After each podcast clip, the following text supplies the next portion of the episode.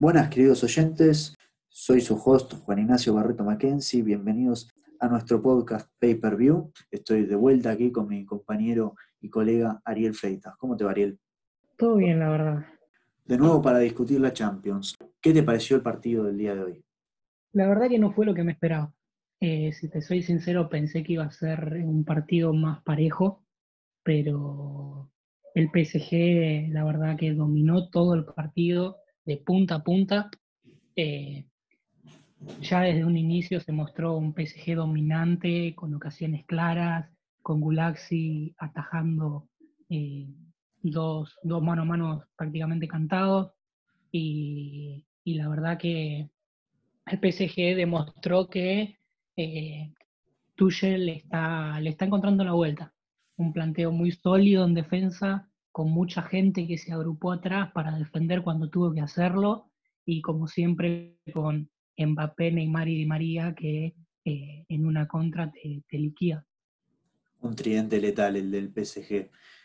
La verdad es que hasta el minuto 45 no me había dado ni cuenta que estaba atajando Sergio Rico en vez de Keylor Navas. Creo que eso demuestra el poderío que tuvo el PSG, que inclusive estando 1 a 0 arriba, mantuvo la posesión, mantuvo la calma y estuvo siempre en la cancha del Leipzig, ¿no? Sí, y, en el segundo tiempo, que fue cuando el Leipzig dominó un poquito más y se acercó, eh, Sergio Rico demostró lo que dijimos la vez pasada, que cuando estuvo en el Sevilla fue uno de los mejores arqueros de la Liga de España y demostró que está a la altura del PSG, porque respondió con mucha solvencia a los ataques del Leipzig. Creo que el hecho de que Nagelsmann haya hecho los cambios que hizo, o sea, metido a los originals, déjame decir, este, ¿no? como el ex capitán Willy Orban, eh, el número 10 Emil Forsberg, mismo, eh, mismo Halstenberg, el número 23, significa que ya había dado casi que por perdido el partido, ¿no? Este, son jugadores que eh, el entrenador no había tenido en cuenta hasta recién ahora y me parece bastante prematuro ¿no? el cambio por, de Forsberg por Nkunku, ¿no? recién salido del vestuario. Sí, sí, es cierto lo que vos decís. Eh, a mí me sorprendieron mucho los cambios de, Nagelsmann y, también creo que eh, también me sorprendió el hecho de jugar con Schick y con en arriba, un, doble nueve que, pocas veces vi usar al, entrenador.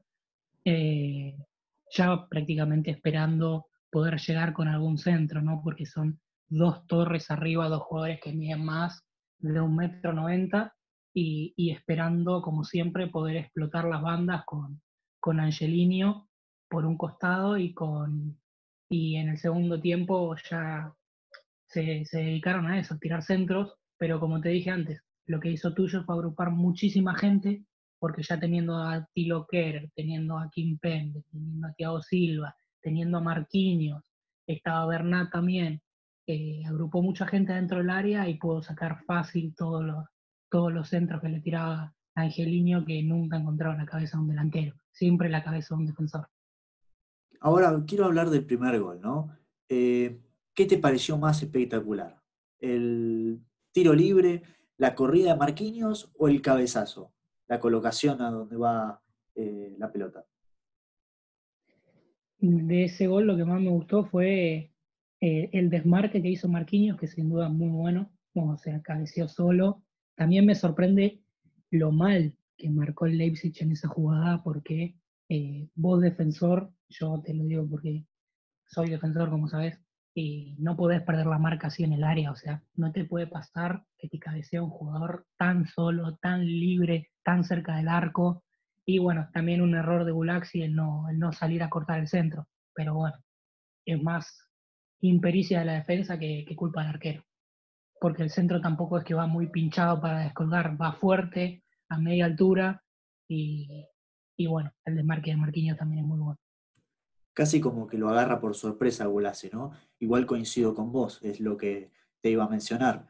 El hecho de que Gulasi no, eh, no salga hace un poquito más fácil las cosas en, la jugada. Sí.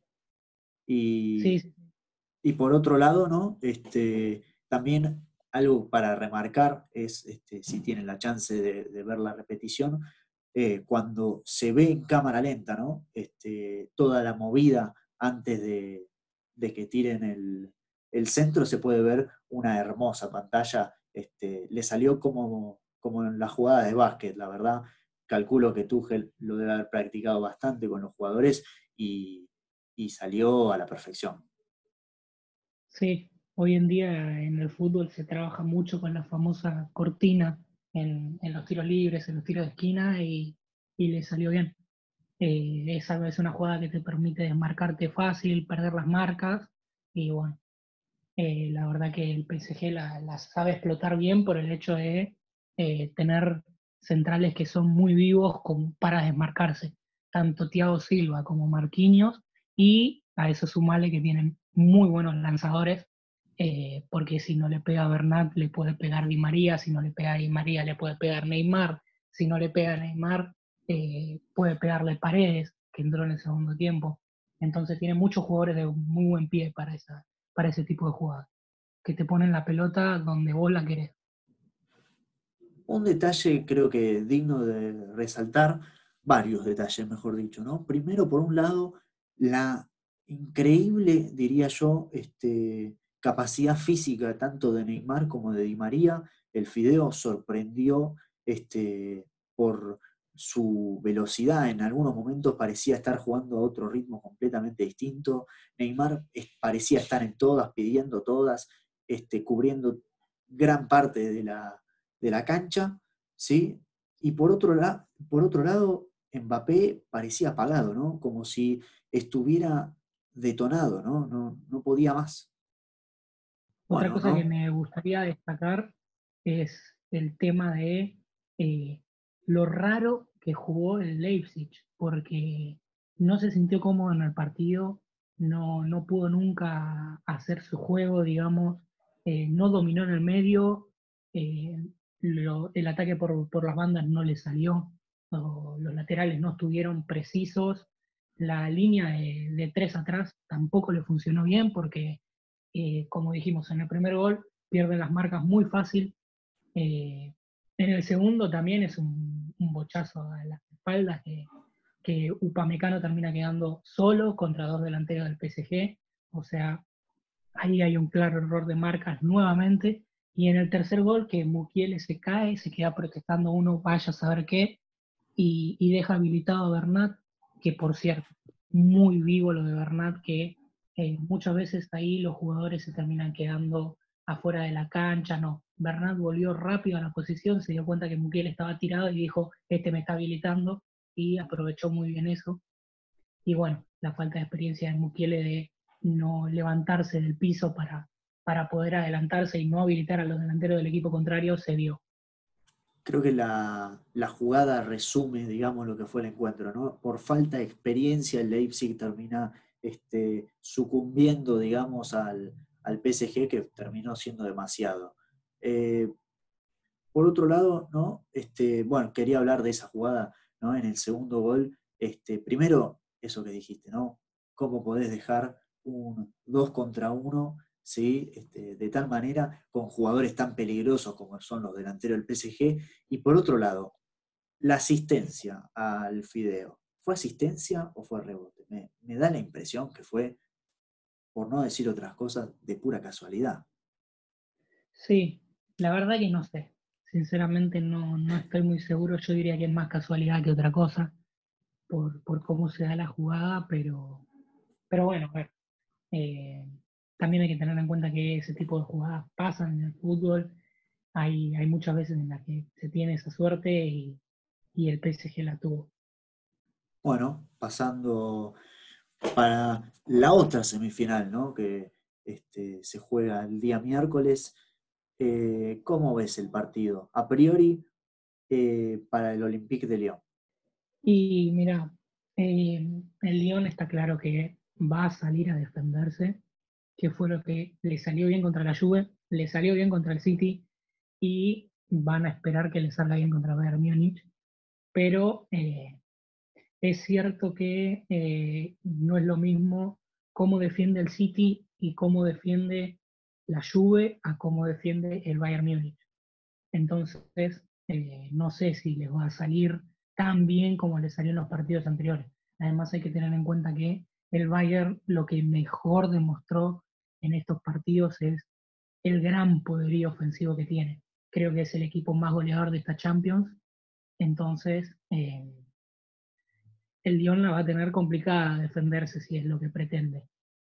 Por otro lado, además de poderío ofensivo, también creo que tenemos que resaltar la consolidación del equipo como un grupo, como una unidad, ¿no?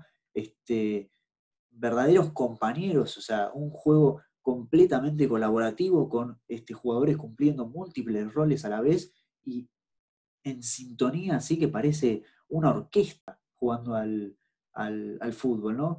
Eh, ¿cómo, ¿Cómo prevés que el Bayern Múnich pueda superar esa defensa tan, este, digamos, dominante que tuvo el Lyon y no caer en dejar los espacios atrás que el Lyon ha sabido este, aprovechar al máximo. Sí, yo creo que lo más interesante va a ser eso, que el Lyon es un equipo que más allá de que se, se sepa defender, explota muy bien los espacios cuando el otro equipo está atacando. Y en cuanto a lo otro, yo creo que lo que tiene que hacer el Bayern es tener paciencia y esperar el error de la defensa.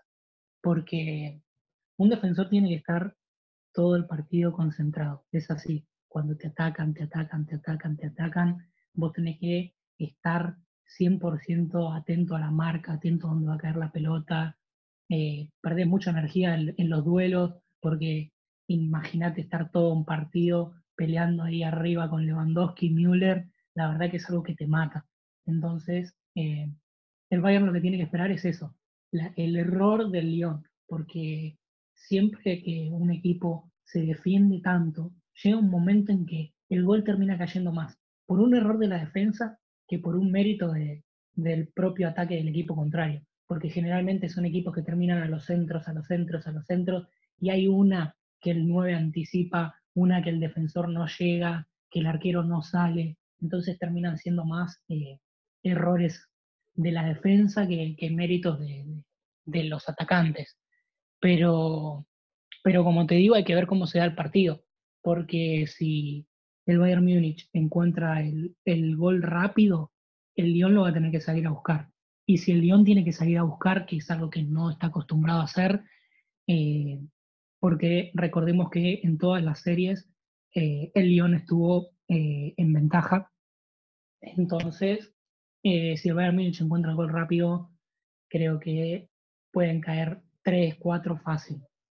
El tema es que si el Bayern Múnich no encuentra el gol rápido y lo encuentra el Lyon, ahí puede, se puede armar un partido muy interesante. Estaría bueno eso por el lado del espectáculo, ¿no? De, que nos viene dando el, el equipo francés.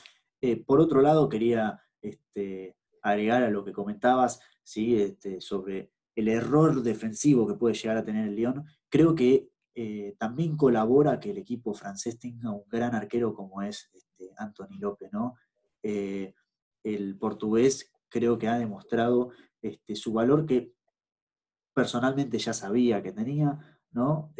Muchos otros lo dudaban, el número uno se ha afianzado en el arco, lo demostró contra el City. Este, cuando lo llaman a rendir, este, aparece y no, no, tiene fallas graves, ¿no? Como, tuvo, como las tuvo Ederson, ¿no? Especialmente se me viene a la cabeza ese primer gol de León. Este, ¿qué, ¿Qué opinas? Sí, es cierto que tienen un arquero muy confiable pero pasa lo mismo del otro lado, o sea, del otro lado tenés a Manuel Neuer, que eh, si bien arriesga mucho cuando sale jugando con los pies, es un arquero que contra el Barcelona, en, la misma serie anterior, demostró por qué es, un gran arquero, ¿no? porque tiene las credenciales que, que tiene. Creo que los dos equipos tienen arqueros muy seguros pero es cierto que quizás eh, Anthony López, al no tener el nombre que tiene Neuer, eh, creo que está un poquito más infravalorado. Entonces, eh, creo que la gente no lo conoce mucho, no, no, hay mucha gente que no ve la Ligue 1 y, y no lo tienen tan, tan fresco el arquero. me interesa pensar en si el técnico francés Rudy García hará un cambio de esquema, ¿no? Porque entre los que quedaron afuera del partido anterior están jugadores como Bertrand Traoré, Jeff René Adelaide, ¿no? Jugadores con un cambio de ritmo y este, una que digamos le, puede dar al León una chance de contraataque mucho superior a, la de algunos jugadores que, puso ante el City. Eh, ¿Crees que veamos algún cambio entre el 11 eh, que paró ante el conjunto inglés y el que pare mañana? Yo no creo que, haga, que hagan grandes cambios. Hay que ver también cómo es que termina, que espera el, partido Rudy García, ¿no? Porque eh, quizás para un partido así le sea más conveniente poner una línea de cinco o poner un jugador más en el medio, pero, pero no sé, hay un dicho en el fútbol que es equipo que gana no se toca y creo que debería mantener el, mismo 11. Ahora, si tuvieras la chance de agregar un Ruggeri, este, especialmente conociendo tus estilos rústicos, creo que no lo dudarías mucho. No, no, ya me conoces bien y sabes que para los partidos importantes tener un central así siempre viene bien. No, un un central que lo tenga bien cortito a Lewandowski, ¿no? Este, o a Lewandowski, este, vendría bastante bien para el partido mañana. Sí, sí. Además, el Bayern es un equipo que eh, en, ciertos en ciertos momentos del partido eh, juega con un doble punta, porque Müller, más allá de que ahora esté jugando un poquito más retrasado, a la hora de atacar se para con un doble 9. Entonces, quizás tener un central más te pueda ayudar porque en un mano a mano, si tenés dos defensores y estás mano a mano con Müller y Lewandowski, hay un 50% de chance de que pierdan. Es así de simple. Y tener un central más te puede solventar un poquito ese problema. Entonces hay que ver qué es lo que hace Rudy García. Bueno, predicciones para mañana, señor Ariel Fleitas. Eh, yo creo que, que el Bayern Múnich puede ganar 3 a 1 tranquilamente. 3 a 1. sí, 3 a 1. Orden de goles. Orden de goles. Yo creo que va a abrir el, partido Lewandowski, un delantero que nunca falla. Va a encontrar el empate Lyon de la mano de Traoré, que, la verdad que es un jugador muy desequilibrante y puede explotar esa, esas espaldas de, de Boateng y de Alaba que, eh, que bueno, que por ejemplo contra el Barcelona me parece que quedaron bastante descubiertas y después, cuando, cuando el Bayern definitivamente encienda la máquina, creo que van a quedar dos goles más. Quizás me imagino algunos llegando por el medio, caso Goretzka si es que entra, y, un extremo, como podría ser Nabri perfectamente. Interesante planteo. Yo voy con la misma fórmula de siempre. Entiendo que el León va a volver a sorprendernos a todos, va a volver a darnos un, este, un espectáculo espectacular, valga la redundancia. este, creo que los goles podrían venir por parte de eh, tanto el número 8 Aguar o Memphis Depay, el capitán del, del León. Entiendo que Lewandowski va a arrancar este, con los goles este, por el lado conjunto alemán, ¿no? Y a la hora de los cambios en el León, Musa Dembélé va a volver a repetir con un gol, ponerse 2 a 1 momentáneo, además está decir, creo que eh, el gol de Dembélé va a ser eh, la gota que rebalse el vaso y el Bayern va a terminar de despertarse, ¿no? Entiendo que el Bayern va a jugar un juego muy dormido, un juego muy este, pacífico, si así se quiere, ¿no? Que van a estar muy relajados y muy tranquilos después de eh, la victoria tan cómoda ante el Barcelona que presenciamos el, viernes, ¿no? Así que esa es mi predicción, 3 a 2 al, Bayern y te diría este, 2 de Lewandowski seguro. Interesante, la verdad que la variable de que entren muy relajados porque el Lyon es un equipo, entre muchas comillas, chico, ¿no? Eh, casi nadie daba que llegue a semifinales, por no decir nadie. Entonces, eh, el hecho de que entren relajados es algo que puede pasar tranquilamente, pero bueno, la artillería alemana puede, puede crear bastantes problemas ahí en, la defensa del Lyon. Y más con tantos, tantos creadores de juego, ¿no? Porque uno diría, bueno, con un planteo de cuatro defensores, este, el, Bayern tiene este, seis jugadores para, crear seguro y, no, este, tendría, te diría, ocho, este, porque hay que contar a, Alfonso Davis y a, y a Kimmich también, o al, que juegue de cuatro, ¿no? porque ya sabemos que Sola también es más que capaz de, de generar este, un juego impresionante y bueno, goles a este Bayern Múnich no le falta, ¿no? No hace falta ni mencionarlos, ¿sí? Este, uno sabe que tienen una cantidad y una variedad de lugares de donde sacar goles que da terror solo pensarlo. Sí, sí. Eh, además, hay que ver si vuelve a pagar a ese lateral derecho y Kimmich pasa al, al doble 5 con Thiago, porque eso es un dato a tener en cuenta para el desarrollo del partido, porque Goretzka y Kimmich son más físico, más llegador, otro que cubre mejor los espacios, que tiene mejor distribución de juego, mejor primer pase. Entonces, eh, también hay que ver qué pasa. Además, un Pavard que vuelva al lateral derecho mano a mano contra Gore puede ser interesante. Y definitivamente, como habías mencionado vos antes, eh, Manuel Neuer es eh, lo último que le falta para condecorarse como uno de los mejores arqueros de, la historia? ¿O ya lo ves ahí o lo ves igual eh, inalcanzable para el portero alemán? No tengo dudas que es de los mejores arqueros de, este siglo y de los mejores arqueros que yo haya visto. El tema es que ya entra a los mejores de la historia. Creo que hay mejores. Eh, Neuer es un arquero que eh, tiene cualidades muy buena, hace muy buenos reflejos, eh, sale muy bien con los pies, pero también es un arquero que suele cometer muchos errores. Y eso a mí no me gusta. No me gusta el arquero. Y además ya ganó una Champions. Eh, la Champions esa que le ganan al Dortmund, no era el arquero, entonces ya la tiene. Eh, pero bueno, también es verdad que es un arquero que ganó todo lo que se puede ganar. Ganó un mundial, ganó una Champions, mundial de clubes, liga, copa, de Alemania, Supercopa de, la UEFA, y ganó todo Neuer. Entonces, queda criterio de cada uno el tipo de arquero que le guste.